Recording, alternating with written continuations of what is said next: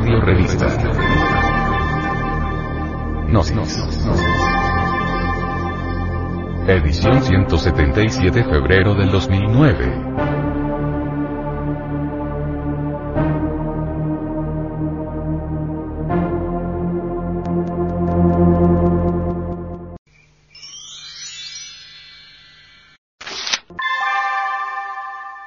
Frente Mundial de Salvación del Planeta. La industria del cautiverio.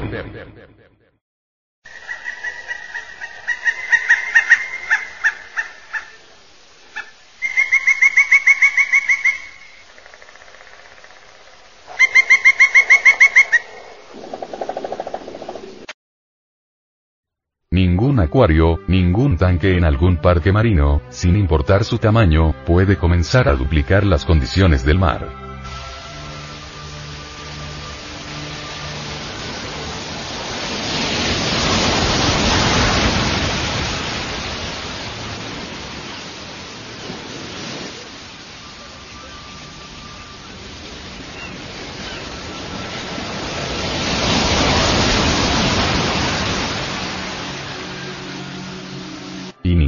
Delfín que los habite puede ser considerado normal.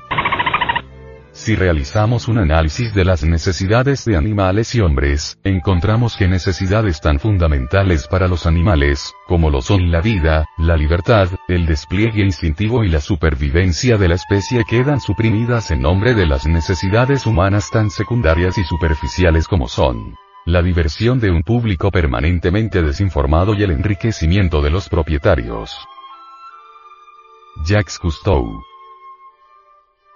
Os zoológicos y parques acuáticos afirman que el cautiverio de mamíferos marinos juega un rol muy importante en la investigación científica y en la educación del público para su conservación.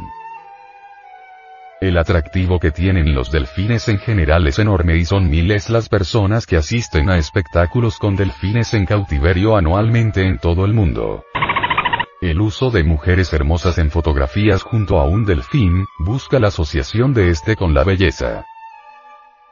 Algo a lo que todos aspiran.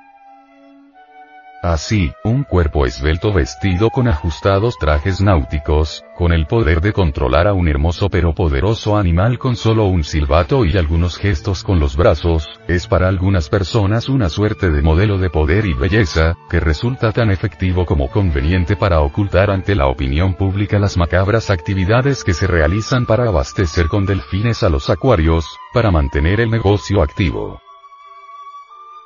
Crueldad con los delfines.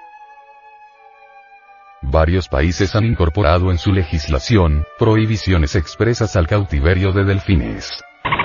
Existe abundante información publicitaria y propaganda sobre esta industria, pero su veracidad es muy cuestionable. Incluso son frecuentes los argumentos científicos, pese a que son pocos los que corresponden genuinamente a científicos.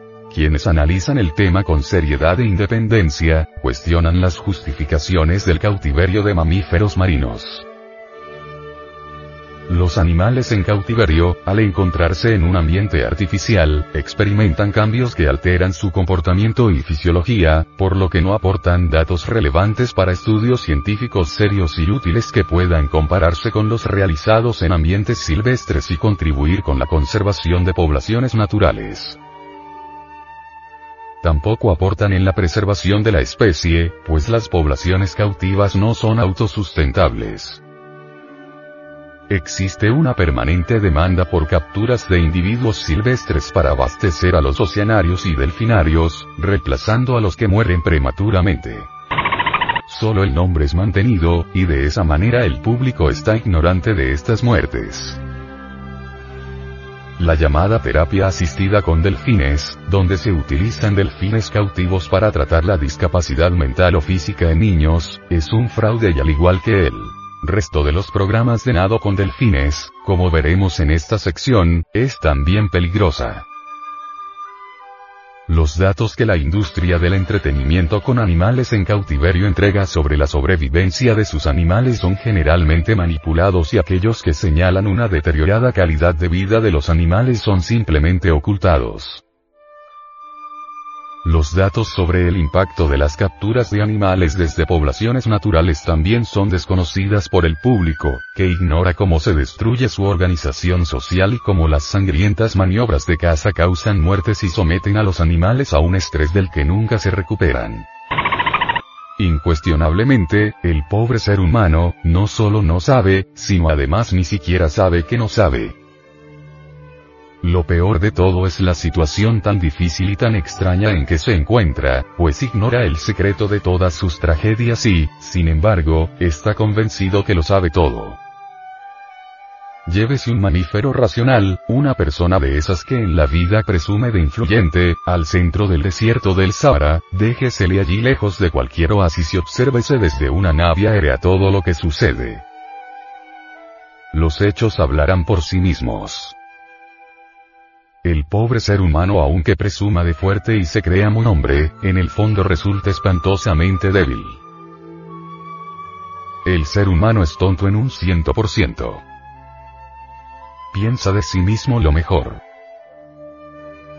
Cree que puede desenvolverse maravillosamente mediante el kindergarten, manuales de urbanidad, primarias, secundarias, bachillerato, universidad, el buen prestigio del papá, etc.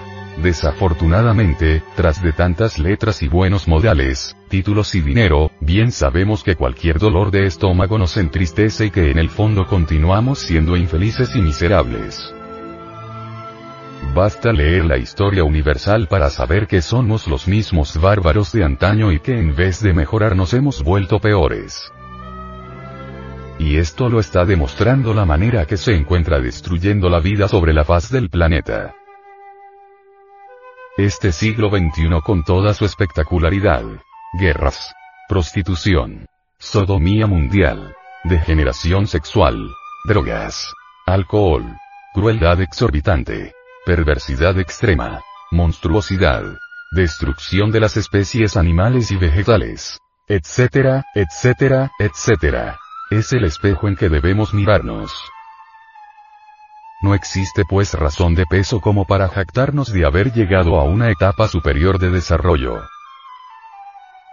Pensar que el tiempo significa progreso es absurdo, desgraciadamente los ignorantes ilustrados, que son aquellos que se han inventado millones de teorías, pero que no se conocen a sí mismo, continúan embotellados en el dogma de la evolución y en sus fanatismos religiosos. Todas las páginas de la negra historia hallamos siempre las mismas horrorosas crueldades, ambiciones, guerras, etc. Sin embargo, nuestros contemporáneos supercivilizados están todavía convencidos que eso del calentamiento global, destrucción de las especies vivientes y cosas por el estilo es algo secundario, un accidente pasajero que nada tiene que ver con su tan cacareada civilización moderna, sin conocer en absoluto que todas las cosas, todas las circunstancias, que se suceden fuera de nosotros, en el escenario de este mundo, son exclusivamente el reflejo de lo que interiormente llevamos. Con justa razón dijo el filósofo Kant, que lo exterior es el reflejo de lo interior. Cuando uno cambia interiormente y tal cambio es radical, lo exterior, las circunstancias, la vida, cambian también. Este sería el sistema que le permitiría a esa clase de gente abandonar la cochera psicológica, la cloaca inmunda donde está sumergida.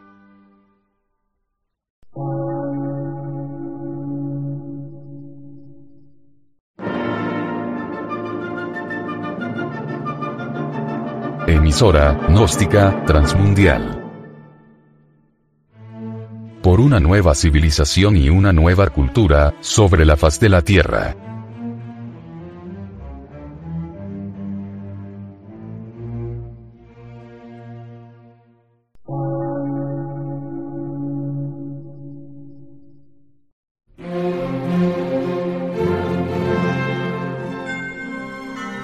Medio de radiodifusión, científico, artístico, místico y filosófico, de la Asociación Colombiana de Centros de Estudios Gnósticos, Antropológicos, Psicológicos y Culturales. A.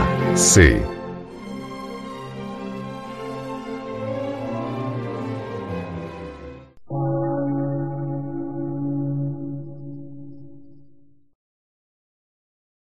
Lectura en movimiento. Difusión sin fronteras.